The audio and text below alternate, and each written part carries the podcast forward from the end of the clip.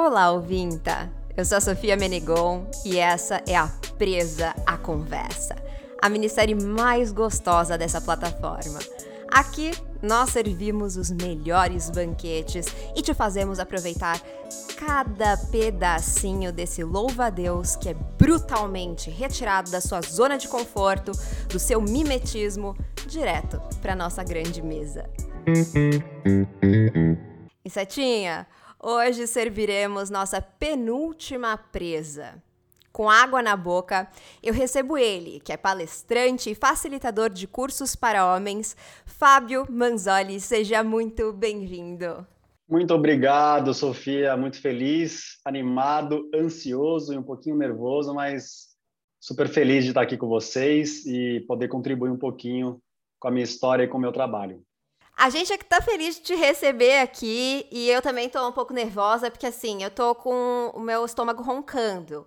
E eu imagino que estar no seu lugar aí, no prato, logo à minha frente, não deve ser fácil mesmo. Então, é, ó, eu, eu te entendo, eu te entendo.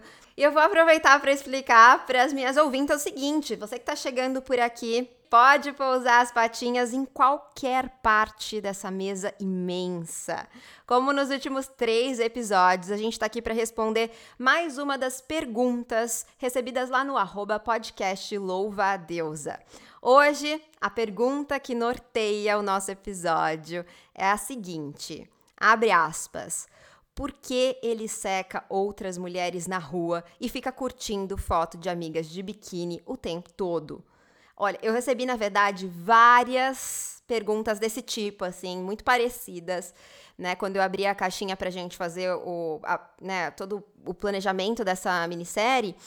E então eu escolhi uma delas, mas na verdade tinham muitas, Fábio, assim, muitas mesmo. Então, eu preciso te dizer que você tem 25 minutos a partir de agora para me convencer a não comer a sua cabeça e eu vou começar então já jogando para você. Por que que os homens secam toda mulher que passa pela frente deles? Ai, Jesus, Sofia do céu, essa pergunta, uma pergunta capciosa, né? Eu, o que eu acredito com relação a esse tema é que os homens, num lugar profundo deles, que muitas vezes eles não percebem, a gente não percebe, é, a gente nunca se sente homem de verdade. E é por isso que tem uma, uma coisa de. Obviamente que isso não vai valer para todos os homens, mas eu creio que vale para a grande maioria dos homens, que é esse comportamento de o tempo inteiro ficar tentando provar a própria masculinidade. Né? É, eu vejo isso em grupos de WhatsApp, que hoje em dia eu não faço mais parte, mas tem sempre essa uma competição velada para se provar para os amigos e para si mesmo o quão macho e quão mais macho eu sou do mundo, né? O mais macho entre os amigos. E por trás disso existe uma sensação de que a gente não se sente homem o suficiente. Porque se a gente se sentisse, a gente não teria que ficar provando a nossa masculinidade. E para mim, essa questão de ficar olhando para as mulheres, tanto, desde, desde olhar para todas as mulheres que passam na rua, né, olhar para o corpo direto de uma forma sexista, objetificada, às vezes até uma, um olhar realmente um olhar que é violento por si só. E isso vai também para as mídias sociais, de ficar curtindo as fotos de mulher de biquíni e etc. É uma forma onde o homem inconscientemente, isso é um ponto que eu vejo, é como se ele ficasse se sentindo super-homem. O quão macho ele se sente com ele mesmo e, ao mesmo tempo, isso para mim serve também como um, um combustível para que os homens né, se masturbem, para falar o português bem claro, né, porque fica olhando para as mulheres de biquíni, mulheres que ficam postando fotos com o corpo no Instagram e outras mídias sociais, serve também como uma forma dos homens depois se masturbarem, né, pensando nessas mulheres. E aí, assim, dá para discorrer em várias coisas, mas eu falo assim, né, como eu trabalho com homens há cinco anos, existe um ponto que é essa construção que tem vários aspectos do homem, mas um deles a gente aprende a olhar para as mulheres como puta e santa. Então é aquela coisa que tem a mulher para casar e que tem a mulher para levar para a cama. E geralmente, né, é, quando a gente começa a namorar, e obviamente que vai ter exceção, mas quando começa a namorar e o relacionamento fica firme, a gente começa a enxergar essa mulher como uma mulher santa, né? Que é aquela coisa da mulher que a gente quer que seja recatada e do lar para poder apresentar para a família, para poder apresentar para os amigos, e aí a gente acaba olhando para outras mulheres, né, que a gente enxerga como mulheres, né, dentro desse essa dualidade da mulher puta e santa, a mulher que é mais livre sexualmente, a mulher que o cara sente que aí é, são essas mulheres que ele sente que ele pode se soltar sexualmente e expressar os fetiches dele, porque muitas vezes ele acredita que com a mulher que ele acha que é a mulher dele, né, a mulher dele, a companheira dele, ele já não pode fazer isso, porque senão, e são coisas que acontecem no nível inconsciente, né? O cara não fica pensando nessas coisas, mas quando ele está num relacionamento sério, geralmente ele quer enxergar a mulher dele como uma mulher recatadinha, que não vai, né, que ninguém vai ficar olhando, que não vai ter medo dele tomar um chifre, esse tipo de coisa, e ao mesmo tempo a mulher que ele acredita que ele pode apresentar para a sociedade e não a mulher que ele enxerga como puta, né? Então, eu acredito que tem um pouquinho disso nessa nesse padrão vicioso, né, dos homens de ficarem sempre olhando para as mulheres o tempo inteiro dessa forma. E acho que você tocou em pontos importantes, né? Porque assim, uma coisa é, é a gente precisa admitir que a gente vai andar pelo mundo. E a gente vai se deparar com pessoas que a gente acha bonitas, né? E atraentes. A gente vai se sentir atraída, atraído, atraíde por essas pessoas.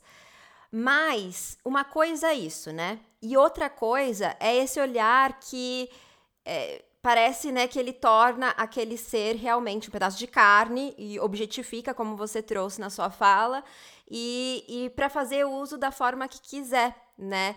É, e eu, eu percebo que, assim, apesar da a gente tem essa consciência, né? A gente está aqui conversando e a gente já percebeu que isso acontece e que, né, eu preciso dizer enquanto mulher que é muito assustador pra gente, né? Porque eu já ouvi muito um discurso de assim: "Ah, mas é, você tá olhando".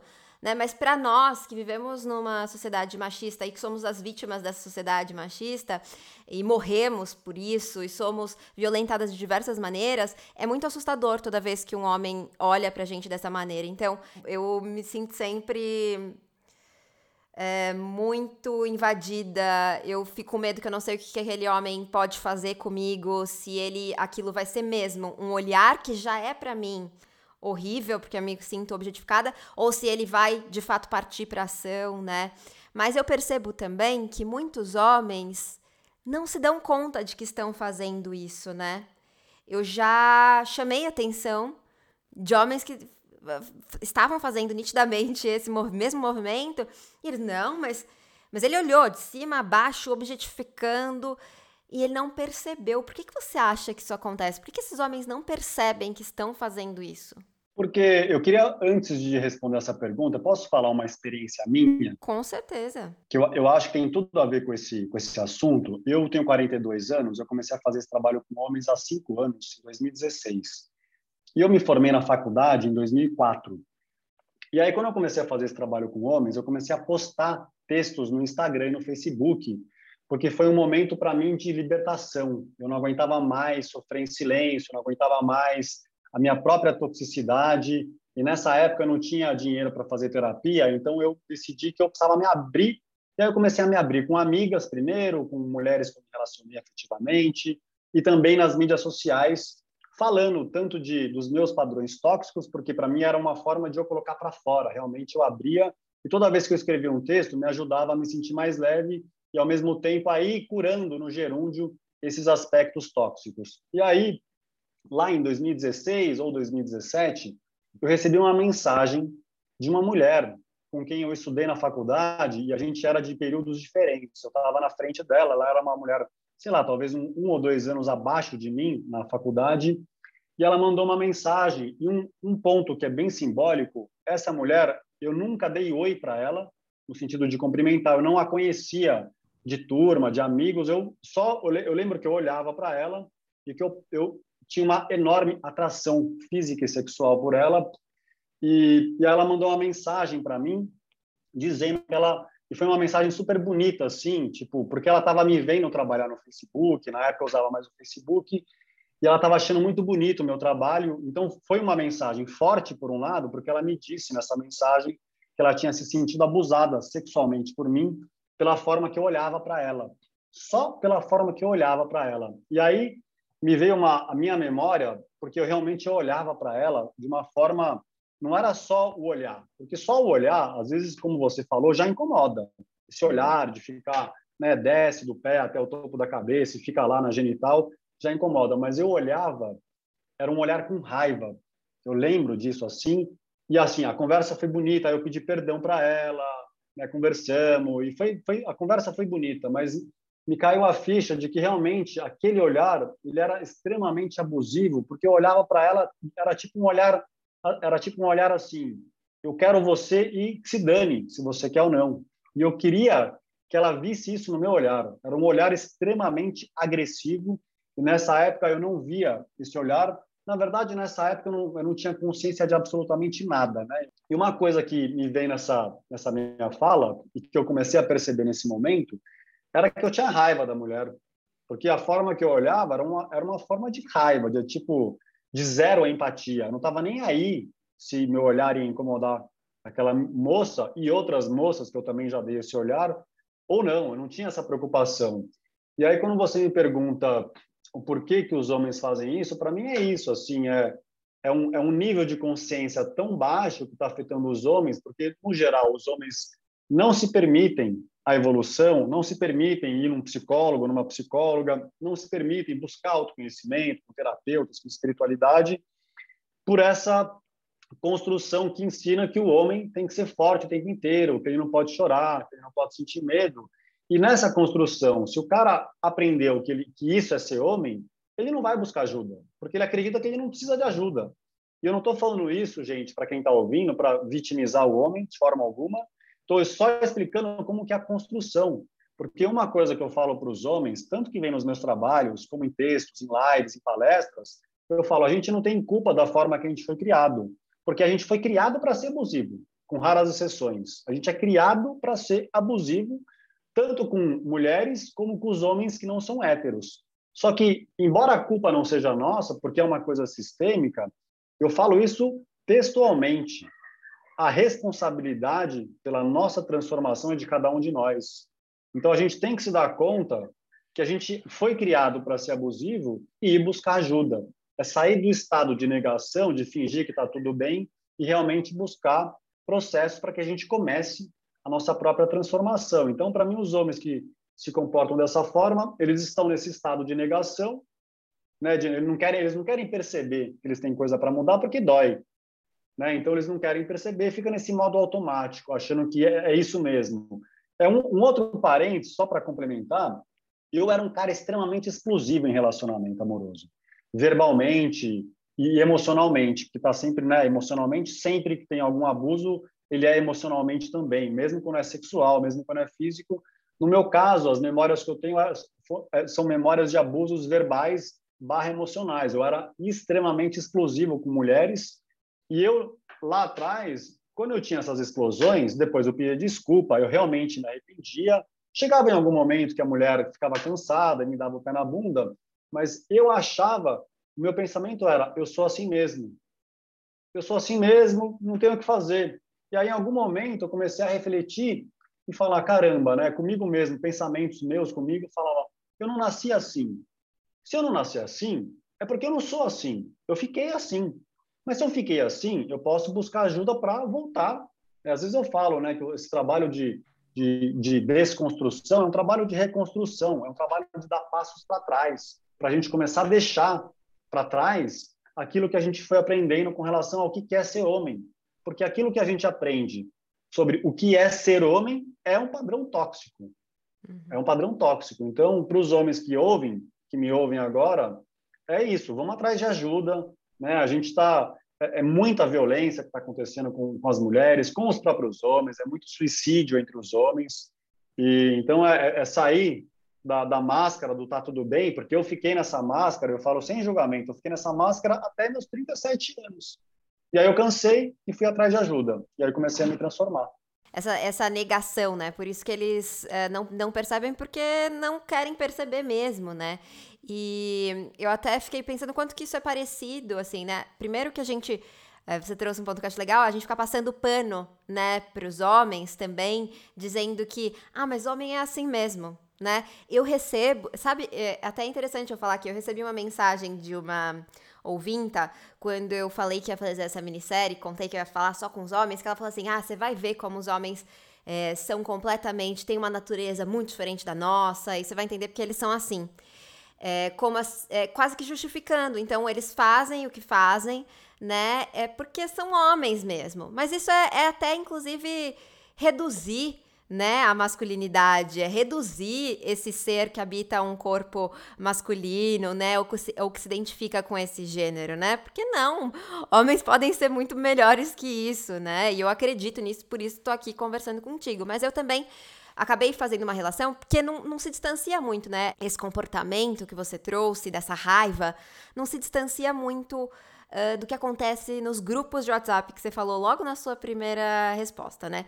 Eu vejo muito, já vi em vários relacionamentos meus, é, acabava dando espiadinha, ou, né, acabava vendo acontecer ali naqueles grupos de homens, de amigos, né? E eu acho sempre muito interessante dizer que os meus companheiros eram sempre feministões. Eles eram os caras que se. feministas, né? Eles pró-feminismo e tal, mas estavam ali, naqueles grupos cheios de homens que mandavam imagens de outras mulheres, né? E no sentido de não falar, olha, tô saindo com ela, parece legal, deixa eu te mostrar, né? Que isso acontece nos grupos femininos, né? Vou sair com um cara, eu falo, ah, olha com quem eu vou sair, tô gostando dele e tal mas não um lugar de objetificação, né? No caso desses grupos masculinos, acontece no lugar de objetificação. Foto dessa mulher pelada, foto dessa mulher de biquíni, falando coisas assim, muito machistas e absurdas, né? É, enfim, então, isso não se distancia muito. Eu, e eu acho que tem aí dentro desse comportamento também assim como no comportamento de secar essas mulheres na rua como se fossem pedaços de carne, uma, a cultura do estupro, né? Que entende que esse corpo feminino tá aqui para servir, para ser usado da forma que o homem quiser, né? Você concorda? Concordo 100%, Sofia. Eu queria fazer um parênteses antes de entrar nesse ponto que para mim é super importante dos grupos de WhatsApp, da objetificação, porque já participei disso e hoje não participo mais. É, eu, em algum momento, eu nunca li os livros da Simone de Beauvoir, mas eu converso sobre o conteúdo dela com amigas minhas, e eu sei que ela traz um, uma frase que eu acho que é dela, que ela fala que a mulher não nasce mulher, ela se torna mulher. E eu, em alguma, eu a primeira vez que eu ouvi essa essa frase, eu não entendi no sentido cognitivo, racional, assim, tipo, eu fiquei, nossa, o que que ela está querendo dizer? Mas eu, sabia dentro de mim que, que fazia sentido. E aí, em algum momento, no meu estudo sobre mim mesmo, me caiu a ficha realmente, da boca para dentro mesmo, que é a mesma coisa para o homem. A gente não nasce homem, a gente se torna o homem que a gente aprendeu que a gente tinha que ser. Então, eu me tornei um homem tóxico porque eu fui criado para ser um homem tóxico e depois comecei a buscar ajuda. Mas é sempre uma construção. Né? Quando a gente nasce, se a gente pegar dois bebês, menino e menina, eles se comportam da mesma forma. Os dois choram quando tem que chorar, os dois abrem a perna, se quer abrir a perna, os dois tocam na genital, não tem, não tem esses registros. Né? E o que, que acontece é porque, geralmente, pais e mães que sim fazem o melhor que podem, mas que estão lá também super um monte de condicionamentos e acabam transferindo com as melhores intenções, mas transferem esses condicionamentos para os meninos e para as meninas. Né? Os meninos, geralmente, padrão é repressão emocional e as meninas, a repressão sexual. E aí, é, falando sobre essa questão dos grupos de WhatsApp, eu parei de ver pornografia há cinco anos. É, eu tenho o sonho de ser pai de uma menina, né? Faz tempo isso e agora eu estou grávido junto com a minha companheira. São gênios. Parece que é um casal, mas não sabemos. Mas há cinco anos eu não sabia nem se eu ia ser pai. E eu, eu nutria o sonho de ser pai de uma menina. E aí eu tive um momento de epifania, onde me veio um insight mesmo e eu percebi, veio um insight que falou, cara, a pornografia ela é a manifestação absoluta e maior da mulher como uma mobília, como uma coisa que serve única e exclusivamente para saciar os impulsos e os desejos do homem, que a mulher na pornografia ela não tem vez, ela não tem voz, ela não tem escolha. É muito filme que a mulher é humilhada, que ela é abusada, que ela é estuprada, né? E, e obviamente que né, teve, tem um documentário que eu gosto muito que fala sobre homens que o cara fala assim: se aquilo que a gente assiste não influenciasse na nossa psique, a indústria da publicidade estava quebrada. Então a gente fica vendo lá esses conteúdos onde a mulher assim é um nada, é tipo assim objeto. Se a gente for pegar para pensar profundamente, ele não tem vida. Então a gente fica muito acostumado a ver a mulher dessa forma e obviamente que isso é transferido para os relacionamentos amorosos, num, num lugar inconsciente, né? E aí eu estava num grupo de WhatsApp que rolava pornografia era um grupo pequeno, de nove homens, eu e mais oito. E um cara ficava mandando filme pornô direto, os outros sete ficavam dando risadinha, kkkk, aquelas coisas de grupo de homem, e eu ficava em silêncio. E aí, pouquinho tempo assim, começou a me incomodar, começou a me incomodar. E aí eu abri no grupo de WhatsApp e eu falei exatamente o que eu falei aqui agora, que caiu essas fichas, que faz mal para a mulher, que alimenta a cultura do estupro, porque a mulher não tem vez, ela não tem, ela não existe, ela não tem direito a nada, né? Então eu compartilhei tudo isso também sobre mim e aí falei para os meus amigos, eu falei assim, ó, eu amo vocês, tá? Eu vou sair do grupo, não é nada pessoal, já vi um monte de vezes pornô, não estou julgando quem está aí consumindo, mas eu não quero mais estar em ambiente assim, pelo sonho de ter uma filha, porque eu tenho três irmãs e pelas mulheres do mundo. E aí eu saí do grupo de WhatsApp e aí depois que eu saí, essa parte para mim que é a mais importante. Um dos caras que ficava respondendo os filmes pornôs com risadinha e etc, ele me chamou no particular e falou para mim, Fabito, eu tô triste porque você saiu do grupo. Eu falei, por que, que você tá triste, mano? Ele falou, porque eu penso igual a você e não tive coragem de falar. E aí ele me disse que depois que eu mandei essa mensagem, e foi uma mensagem bonita, eu não agredi os amigos, eu não acredito que nós homens a gente tem que eu não acredito que, que vale na porrada. Eu acho que a gente tem que se usar como exemplo, trabalhar na comunicação não violenta para levar reflexão. Porque se eu apontasse o dedo para o cara que mandasse os pornôs, ele ia se sentir acuado. Então eu falei só de mim.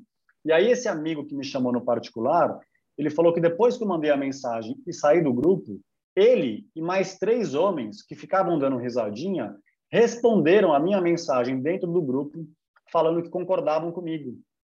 Só que o que acontece? Até então, estavam todos dando risadinha.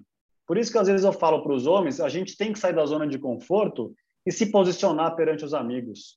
E para mim a melhor forma é essa, é a gente falando sobre nós, falando que a gente é sem apontar o dedo.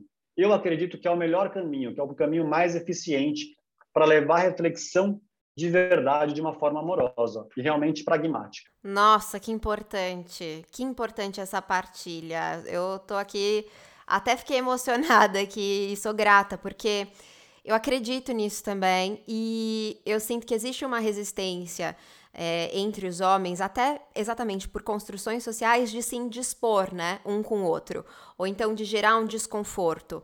E a forma que você traz é uma um ótimo exemplo de como fazer isso de uma maneira amigável, né? Então você não precisa brigar com os seus amigos para se posicionar, mas é importante que você se posicione porque o silêncio em si já é um posicionamento, né? E é um posicionamento a favor dessa cultura que mata, que estupra, que violenta mulheres. Então, nossa, que importante esse relato. Fiquei aqui é, já imagino as nossas ouvintas enviando esse episódio para todos os homens que elas conhecem. Enviem, porque eu acho muito importante essa conversa, assim. E, e enviem, compartilhem com todo mundo. Sigam, aproveitem para seguir a gente aqui nessa plataforma. Sigam a gente também lá no Instagram, arroba. Já fiz aqui o meu jabazinho. E voltando, eu acho também que é, é, é importante a gente falar sobre esse lugar desse. Você tá falando, né? Você tá em um relacionamento, você tá prestes a, a ter filhos. E eu queria compartilhar com você uma outra situação que é muito comum, em que num casamento ali, numa relação monogâmica, o casal de um homem e uma mulher é, em que essa mulher fala para o seu companheiro: Poxa, você tá secando as outras mulheres, você tá curtindo as fotos das mulheres no Instagram, isso tá me machucando, né? As fotos dessas mulheres, sempre mulheres de biquíni, sempre né, nessa situação. É, ou então esses grupos, eu sei que tá rolando, tá me incomodando. E aí ele vai lá, ah, não pode olhar, não pode falar, agora não pode mais nada, né? Então, quase como se ela estivesse exagerando, quase é, tornando a colocando ela naquele lugar que já é muito comum de se colocar a mulher de louca, né? Reforçando esse estigma e tudo mais. Então, assim, como que a gente. É, como que você vê essa situação e como que você.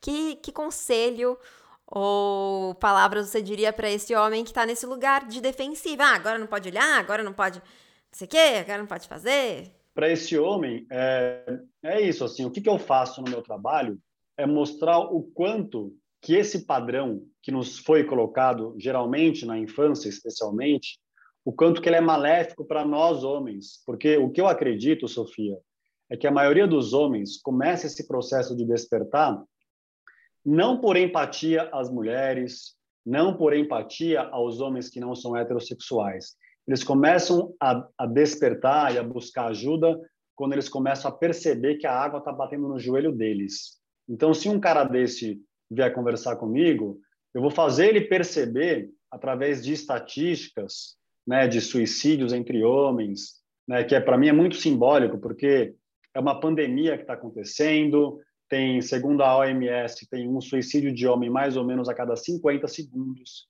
né, 80% do suicídio acontece entre homens, é a segunda principal causa de morte entre pessoas de 15 a 29 anos, e essa é uma estatística, e se tem tanto homem que está cometendo suicídio, eu fico imaginando quanto, quantos homens que pensam em se suicidar, mas ficam em silêncio, fingindo que está tudo bem e querendo performar essa persona do homem fodão, o homem pica das galáxias, o homem lá, lá, lá, lá, lá, lá, lá, lá. E uma outra coisa que para mim é, é muito simbólica nesse sentido da sexualidade dos homens é que geralmente, especialmente em grupos de homens, todos os caras eles ficam falando que eles são tipo assim, o picão, o cara que transa 15 horas, que o pinto não desce, e que, é, que tem várias falas que são super feias, né? Ah, porque eu dou 15 seguidas, meu pau não desce, não sei o quê. Mas a verdade é que 35 a 40% dos homens têm disfunção erétil. É que quase todos os homens eles não conseguem linkar conexão emocional na hora do sexo.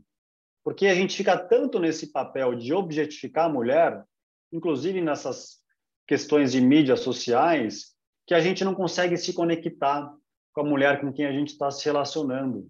Então, a, a, o meu papel é, é, muito falar, cara, é isso que você quer viver? Você quer passar a tua vida com uma mulher e pensando em outra? Eu fiquei muitos anos assim, eu achava horrível, mas eu não, eu não sabia o que fazer isso lá atrás, né? Eu não conhecia, não existia trabalhos como o que eu faço hoje, pelo menos eu não conhecia há 10, 15 anos. Então, eu, a minha a minha provocação é sempre no sentido de de falar, mano, vai buscar ajuda, cara. Isso aí é uma merda, tipo, para com esse padrão, né? Fazer provocações nesse sentido. É, eu, eu, acredito que é, o, que é o que eu venho fazendo mais e, e que eu acredito que é o que realmente faz os homens começarem a buscar ajuda e começarem a sair da negação, das máscaras e perceberem que a vida, que a nossa vida é muito pobre, gente. Que a gente não consegue sentir nada. Né? A gente é tão reprimido emocionalmente na infância. Uma coisa que eu falo, né, o verbo sentir, ele é um verbo só. Se eu não posso sentir medo, chorar, angústia, carência, eu não vou poder sentir na mesma proporção que eu estou reprimindo esse lado, eu vou reprimir ou sentir amor, ou sentir empatia, gratidão, compaixão e alegria. E a vida dos homens é muito triste nesse sentido, porque não consegue sentir nada que não seja raiva. Porque raiva a gente aprendeu que é coisa do homem, que é o sentimento do homem, né? Então, e que triste que é uma vida que a gente só pode sentir raiva. Então, a minha fala seria sempre nesse sentido de fazer provocações sem passar pano na cabeça, mas para falar, mano, tua vida é uma bosta. Sai desse, sai do Peter Pan. Vamos amadurecer, né? Vamos crescer. Eu, com 37, 38 anos, eu percebi que naquele momento eu estava saindo da minha adolescência. com 37, 38 anos. E aí eu percebi que eu comecei a sair da minha adolescência quando eu comecei a entrar em contato com as minhas emoções. E aí fica a reflexão para os homens que estão a nos ouvir. Procurem ajuda, né, para fazer essa transição. Olha, Fábio, vou te dizer que. Passei do teste? Olha, eu vou te dizer que não foi nem você que escapou, eu que deixei você escapar, porque passou bonito, falou. Uh, acho que assumiu muito essa a responsabilidade e se vulnerabilizou, né? Trouxe muito também é, de você. Isso é muito importante. Isso é muito importante. Então, não foi nem você que escapou. Eu é que decidi te deixar sair do prato. E mas antes de eu me despedir de você, é o seguinte, a gente tem um quadro que, embora eu não tenha comido a sua cabeça, a gente vai pro Cortem a cabeça! E no Cortem as Cabeças, Fábio, eu vou te convidar a me contar uma situação em que você acha, né, olhando para o seu passado e pensando na nossa temática, que você merecia ter a cabeça comida. Você trouxe várias hoje, né? Mas Meu, olha, tem várias assim, mas talvez especialmente a forma como eu era explosivo em relacionamento amoroso, porque eu era explosivo num nível, Sofia, assim, literalmente doentio, uma coisa maléfica, cruel, assim, eu era cruel e, e não, de novo, assim, eu me recordo, porque eu, eu tinha medo de mim mesmo, e é muito simbólico também falar que quando eu tinha essas explosões, eu não via isso como um comportamento abusivo. Hoje, obviamente, que eu tenho uma outra visão, mas eu, eu perdia completamente o controle, eu sentia medo de mim, porque eu não via aquilo como abusivo, mas eu achava que eu poderia fazer alguma coisa que hoje a gente conhece como feminicídio, como violência doméstica. Então, eu convivia com esse medo, porque quando eu tinha essas explosões, eu era realmente, eu, eu me sentia impotente perante o ódio que tomava conta de mim, mas tirando a, as explicações para contextualizar, que é especialmente para os homens começarem a refletir, né, para não vitimizar nem a mim, nem os homens que têm esse comportamento, naquele momento era para decepar meu corpo inteiro. Obrigada por ter compartilhado com a gente de uma forma tão honesta, Fábio. Foi um papo muito bacana. Eu gostei muito. Acho que as nossas ouvintas vão realmente escutar várias vezes, mandar para quem elas acham que pode ser uma boa escuta mesmo. E eu sou muito grata e quero te pedir para dizer para a gente como é que as nossas louva a Deus, as nossas insetinhas conseguem voar até você e conta um pouco sobre esse trabalho que você faz também. Eu, eu tenho usado mais o Instagram, eu tenho um canal no YouTube, mas eu estou mais focado no Instagram. O meu Instagram é masculinidade.saudável. Então é lá que eu tenho postado mais os meus conteúdos. Eu queria deixar aqui uma frase também, que às vezes ela me vem para os homens que, que, nos ouvem, para as mulheres encaminharem para os boys, irmãos, amigos, etc que nada jamais vai fazer algum de nós ser mais homem ou ser menos homem. O que está em jogo nessa história é o quanto a gente consegue resgatar a nossa capacidade de ser humano, porque é isso que a gente perde nesse game do patriarcado. A gente perde a capacidade de ser humano. Né? E o meu trabalho para homens, né, eu faço atendimentos individuais, eu foco mais em grupos, mas faço mentorias individuais mas é para trabalhar as questões emocionais de ciúmes, de explosões, de depressão, tudo que eu já tive na minha vida de ideação suicida, bem como as questões relacionadas ao consumo de pornografia, a disfunção erétil. Então é, é, nessa, é nesse é nesse meandro que eu trabalho com essas questões, que são questões que eu venho resolvendo em mim nesse gerúndio, está tudo bem melhor hoje, mas não tem nada que eu possa falar que está 100% resolvido. Não sei se existe isso, mas hoje realmente eu vivo há sete anos sem tomar remédio, sem nenhum, sem nenhum julgamento, porque se precisar eu vou tomar de novo. Não uso mais drogas e, tem, e não tenho mais ideação suicida há três anos só. Só faz três anos que eu parei de ter pensamento suicida. Então eu compartilho nesses nesses trabalhos em grupo as ferramentas que eu venho conhecendo há 12 anos, desde que eu entrei no autoconhecimento e que tem me ajudado com essas questões. Maravilha, muito obrigada mais uma vez por ter partilhado com a gente hoje aqui, feito essa travessia conosco. E você, Insetinha, te convenceu? Decidiu também deixar ele voar no seu prato? Olha só, semana que vem a gente volta com um novo cardápio e a gente vai tentar responder por que ele espera eu mandar ele fazer as coisas de casa e com as crianças. Essa é boa, hein? Essa eu também quero saber. Não esquece de seguir a gente na sua plataforma favorita e também no Instagram, arroba podcast Louva a Deusa. E um último recado. O olhar com desejo é normal, mas não deixe que ele ultrapasse os limites do que você considera saudável para essa relação e para você. Até semana que vem.